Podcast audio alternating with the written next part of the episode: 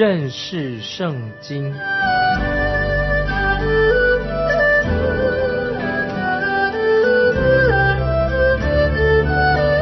认识上帝的话，把上帝的话带到全世界。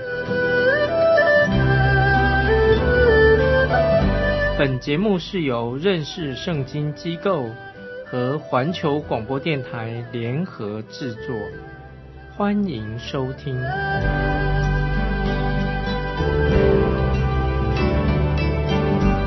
亲爱的听众朋友，你好，欢迎收听认识圣经，我是麦基牧师。听众朋友，有一件事情非常重要，就是关于教会。教会是有规矩的，凡是要规规矩矩的行。有一次，我去探访教会的一个会友，这个家庭表面上看起来好像是很敬虔，也很宗教化。有一次，我到坐在他们去他家，在他们的餐桌前面，他就请我做一个谢饭祷告。这个时候，他们有一个三岁的小孩子，也坐在啊餐桌的边边一个高的椅子上。当我结束。谢饭祷告的时候，这个小朋友就问他的妈妈说：“哎，这个牧师在干什么啊？”听众朋友，你认为这个家庭是如何呢？很显然的，他们的家庭平时一定没有做谢饭祷告，因为这个小朋友问说：“哎，这个牧师在干什么啊？”这个小孩子说话的就很随便的，就很自然的就说出口了。那今天教会不应该像那个小孩子一样随随便便的说话。但是教会一定要慢慢的成长，建立起一个有规矩的教会。有些事情小孩子可以说，有些事情啊是不能够说的，并且我们做大人、长大成人的人也要说该说的话。今天的教会不应该仍然像一个小婴孩一样，教会应当长大成熟、长大成人。我们的神给每一个小孩子。都要在恩典上，在神的知识上慢慢的成长。现在我们要看以弗所书第四章第七节，听众朋友要特别的注意。第七节这样说：我们个人蒙恩，都是照基督所量给个人的恩赐。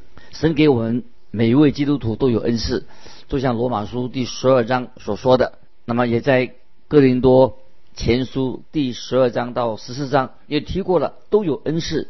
虽然我们信徒要保守圣灵所赐给我们合而为一的心，教会一定要合一，不能做分裂者。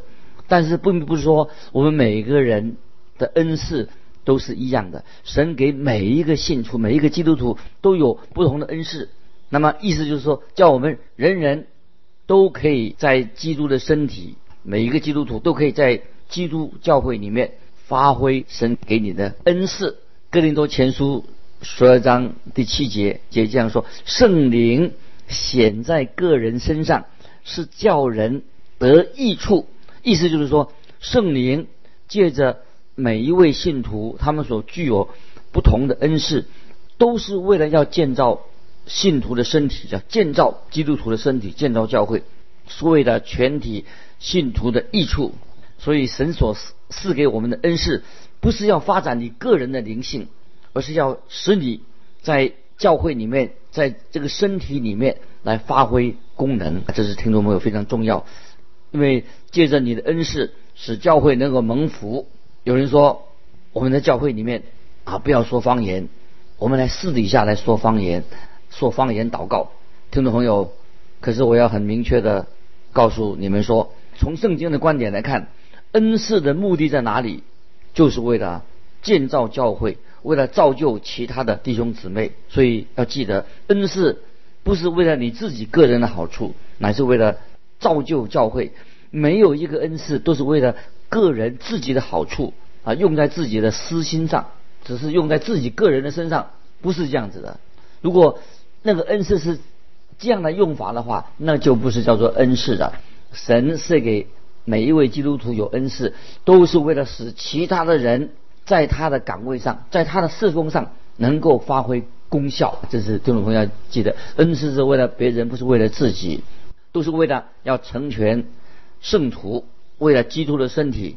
如果今天啊你的眼睛告诉你说：“哎呀，我要睡觉的，我不想起床。”啊，眼睛说：“我不不想张开。”啊，如果你的双脚也告诉你说：“哎呀，我不想走路。”那么，听众朋友，可是我们要应当要用到我们的眼睛，也要用到我们的双脚，也希望说我们的大脑也能够跟我们一起合作。意思是什么呢？就是事实上，身体的每一个部分必须要都发挥它个人的功能果效，每一个部分都要做它该做的事情。听众朋友，神给我们基督徒每个人有恩赐，是为了让每个人能够在基督身体里面发挥特别的功效，造就教会。如果他这样做的话，这个身体就会能够发挥整个的功能，我们才能够得到圣灵所赐合而为一的心。教会说到圣灵，圣灵所赐给我们一个合而为一的心，靠着神给我们的恩赐。圣经已经告诉我们了，我们蒙受了这些神的恩典，我们要得到神恩典的人，就要应用神给我们个人有不同的恩赐，好让我们在圣灵里面得着能力。每一个基督徒都能够发挥个人的恩赐，这个恩赐是让我们弟兄姊妹可以配搭侍奉，很和谐的互相配搭侍奉，就像人身体里面每个部分、每个器官。有不同的功能，是要很和谐的一起来同工的。比如说，身体的一部分啊，一个肢体受苦了，一个功能受苦了，整个身体都要受苦了。听懂什么？是不是？你脚痛的时候，会让整个身体都受苦了。这个表示说，如果你不在基督身体来应用你的恩赐的话，因为你没有发挥你的恩赐，就会使其他的部分。都是不协调的，会影响到其他的弟兄姊妹。这是听众朋友我们要学习的这个属灵的重要的功课。以弗所书告诉我们，现在我们继续看以弗所书第四章的第八节。所以经上说，他升上高天的时候，掳掠了仇敌，将各样的恩赐赏给人啊。我们现在要分享这节经文的重要性。所以经上说，他升上高天的时候，讲基督掳掠了仇敌，将各样的。恩赐赏给人，这是引自诗篇六十八篇十八节。你已经升上高天，掳掠仇敌；你在人间，就是在悖逆的人间受了贡献，叫耶和华神可以与他们同在。注意这个，有人可能会指出，哎，这两个地方是不一致，到底什么意义呢？以弗所书告诉我们说，四章八节说。将各样的恩赐赏给人。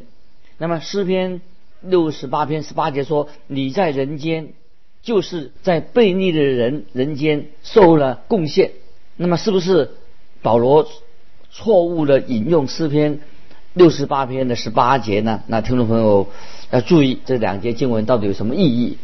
圣灵在这个经节里面，他引用诗篇六十八篇十八节的意思。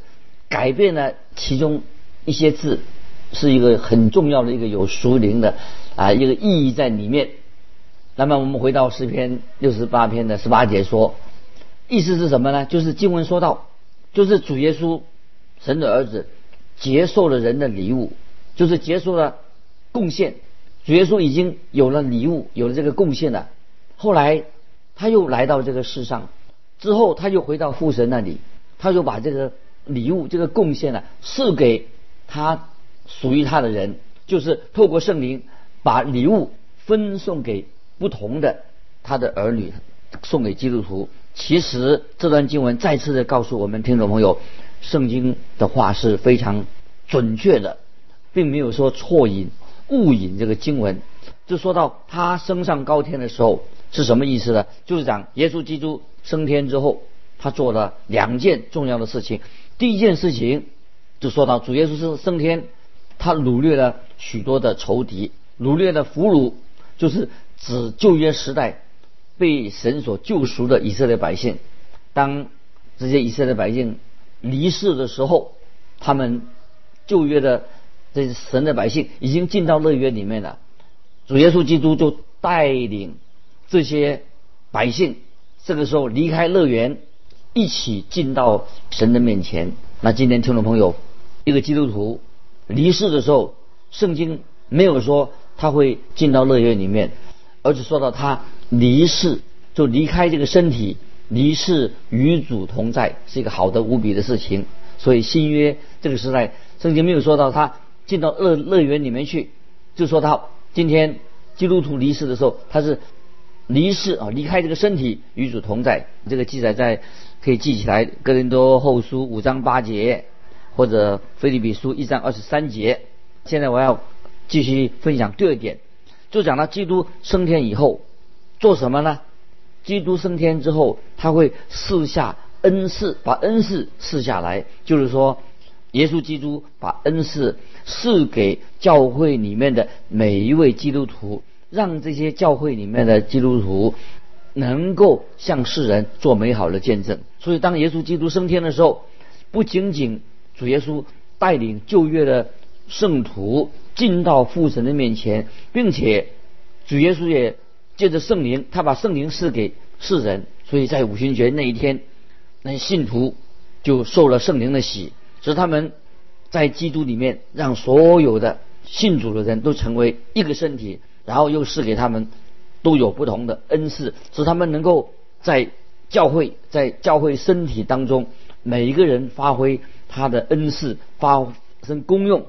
从那个时候开始，就看见很多奇妙的事情在教会里面发生。那继续我们看《以弗所书》第四章第九、第十节：既说升上，岂不是先降在地下吗？那降下的，就是远升诸天之上，要充满万有的。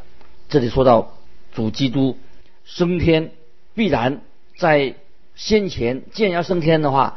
当然，必业必要先降下来。有些人把这些经文就看看为说，看到只看到耶稣基督的道成肉身。所以初代教会他们在这些经文里面，他们看到什么呢？看到耶稣基督带领那些旧约的以色列百姓离开的乐园，然后升到神的宝座面前。那尽管使徒信经所我们常背诵的《使徒信经》，说说到主耶稣降到阴间，下到阴间，就是指到那些已经离世的人，他们在那里等待。那个阴间是已经离世的那些圣徒一个等待的地方。但是他们那个时候已经离世了，并没有说他们还要在离世的那些信徒还在受苦，没有这样说。当主耶稣他道成肉身。然后主耶稣定十字架，主耶稣他的顺服和谦卑，他就完毕升天以后，就带着旧约的那些神的儿女，那些以色列百姓，把他们带到神的面前，就是这个意思。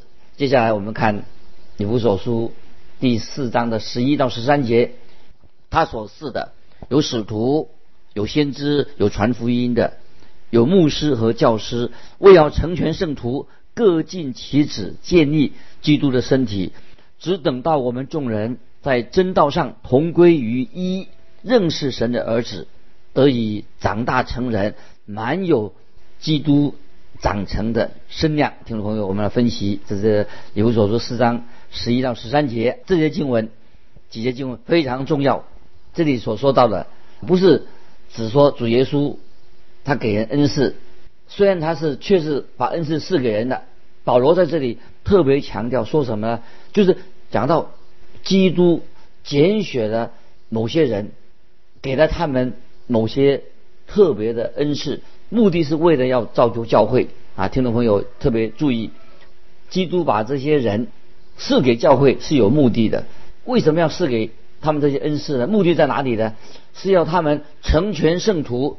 各尽其职，建立基督的身体。听众朋友要特别明白，一个得到恩赐的人，目的他有了这个恩赐，要目的是做什么呢？这恩赐要使教会渐渐长大成熟，只等到我们众人在真道上同归于一，认识神的儿子，得以长大成人，满有基督长成的身量。所以，听众朋友，教会在地上的这个目的在什么地方呢？就是教会要慢慢的。长大成熟，长大成人，主耶稣把这个权柄给了教会，把恩赐已经分赐出去了。恩赐功用在哪里？为了要成全教会、造就教会。所以神所赐给教会的有使徒，特别讲到这个使徒的恩赐。使徒们不仅仅亲眼看过主耶稣的的复活，也是由耶耶稣基督直接指派这些使徒。所以使徒们当中，神所赐的有使徒，就是他们有神特别的启示。因此保罗才会说，在加拉太书第一章第一节跟十二节，特别强调说，保罗他自己也这样说：保罗他做使徒，做使徒的保罗不是由一人。也不是借着人，乃是借着耶稣基督与叫他从死里复活的父神。加拉太书十二节说：“因为我不是从人领受了，也不是人教导我的，乃是从耶稣基督启示来的。”所以这个加拉太书一章一节十二节都讲到保罗他有使徒的身份，使徒的身份就是神把权柄赐给使徒，他们的身份是特殊的。因为保罗说：“因为我不是从人领受的，也不是人教导的，乃是从耶稣基督启示来的。所以使徒的职分，这是一个非常特别的职分。那现在我们知道已经没有使徒了，那么这是神所特别是的。接下来我们看到职分里面有使徒，有先知。先知是指谁呢？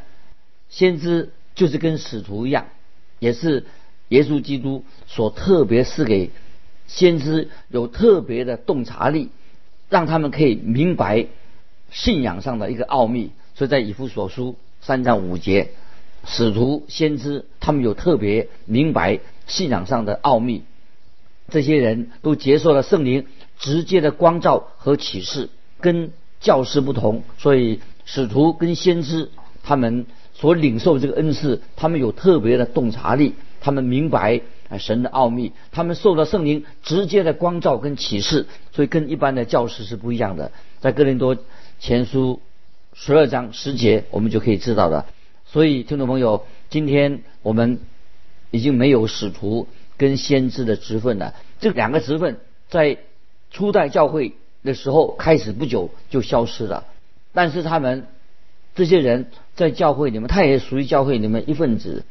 在神的教会里面，不仅仅是在地上，也有一部分教会已经回到天上去了，就是与神同在。就另外一部分，感谢神，今天在天上的跟地上的都是是在一起的，仍然与我们同在。我们现在听众朋友，保罗已经回到天上了，不然我们怎么能够读到以弗所？我们现在不是在读以弗所书吗？所以天上地上啊。都是有不同的啊的侍奉。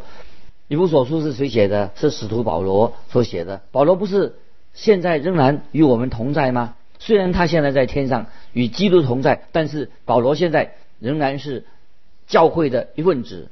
保罗也借着圣经对我们说话，他仍然他有使徒的身份。所以接下来我们继续看以弗所书第四章的另外的职分，说到有传福音的。传福音的是指谁的？就是今天这些宣教师。保罗他自己，他也是传福音的。保罗他和我们啊一样，今天的人一样，他是传福音的人。虽然职分不同，但是他们也是传福音的。那今天我们知道，传福音的人啊，有传福音的，在当时的传福音人，他们没有什么委员会，没有差会差他们出去，他们去到。任何一个新的地方传福音，是神圣灵直接在他们心里面动工，由圣灵来引导啊他们的。所以以弗所书第四章一节啊，说到说到有使徒、有先知、有传福音的。那接下来我们看到以弗所书四章第一节也说到有牧师做什么呢？有牧师的恩赐是指羊群的牧者，也是神所赐的啊。有教师做教导的工作。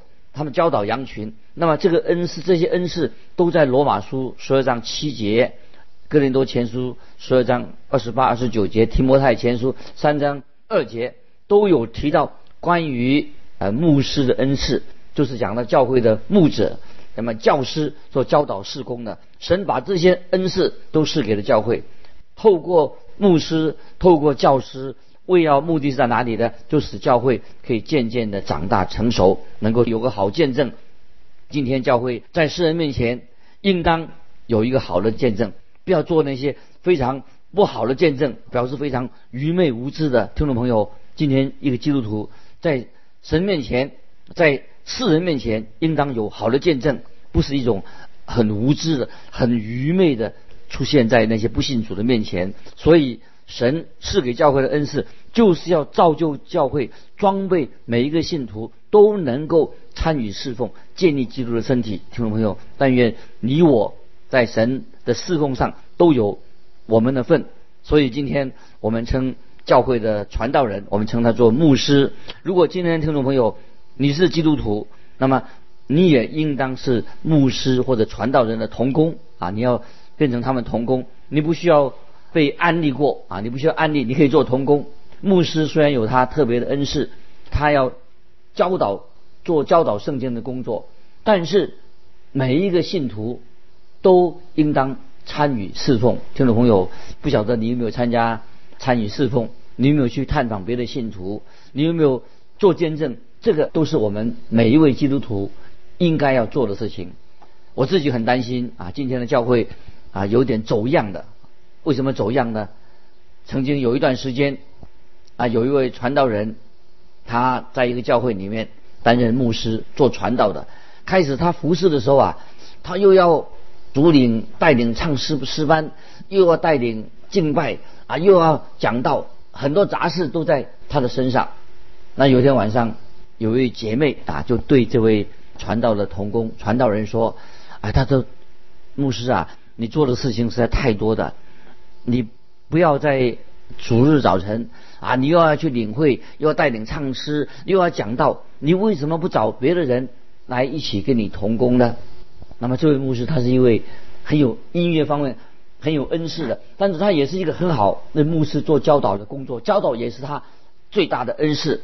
听众朋友，他应该用神给他的恩赐来装备、帮助其他的信徒，使他们都能够参与侍奉。所以教会的侍奉不是一个人一手包啊，有的牧师啊，他什么都做了啊，其实。传道人的工作，牧师的工作，就是要成全圣徒，装备其他的信徒，一起来参与侍奉，并不是一个人做全部的工作。我想这是啊，今天传道同工啊要学习的啊一个功课，属灵的功课。其实教导就是一个传道人最大的恩赐。他把这个恩赐教导的恩赐做什么呢？就是要装备其他的基督徒一起来参与侍奉。教会里面。没有一个人说他有全部的恩赐啊！听众朋友注意，没有一个人他有所有的恩赐都在他的身上。他的所做什么呢？所以今天听众朋友，你不要期待你的牧师，不要期待你的传道人，他他十项全能，样样都会。你不要希望他有所有的恩赐。他的责任是什么呢？传道人责任是什么？就是要建立教会，要成全圣徒，来参与不同的侍奉。那下面。这篇文章，请特别注意。我认为这是一篇非常好的文章。怎么说呢？这篇文章这样说：历世历代以来，传福音、传福音主要的责任之一，常常一直落在神职人员身上。一般的信徒没有直接接受呼召参与传福音的事工，那么也不认为他们一般的信徒。要参与服侍的施工，其实教会最重要的教导是什么呢？就是人人都要参与侍奉，人人都要参与传福音。越来越多的人，他们已经明白了，信徒蒙召就是要参与服侍，他的服侍的事工并不亚于传道的同工。那有一位学者这样说：改革开放以来，圣经已经向许多人开放的。服侍的机会已经向所有的人开放了。听众朋友，上面这篇文章，我认为说写的非常的好，我同意这篇文章的观点非常重要，也很乐意见到每一位基督徒都参与侍奉。啊，今天很多年轻人，感谢神，他们年轻人也出来参与服侍。那么这些年轻人，他们也接受教导。所以，听众朋友，每一位信徒都要接受教导，因为。接受教导之后，才能够参与服侍。听众朋友，我们都在神面前都说感谢神。我们应该感谢，为什么呢？总有人比你比我做得更好，就是今天每一位听众朋友，我们在神面前都要尽力尽我们的本分，要每个人都参与侍奉。听众朋友，你有没有参加参与侍奉？不是坐在那边听到，要参与侍奉。有一位牧师问我说：“可不可以用我的讲稿来讲道？”说：“当然可以，但是我要求你一件事情，我希望你讲的比我更好。”所以听众朋友，尽量，我希望他尽量用我的材料来讲道。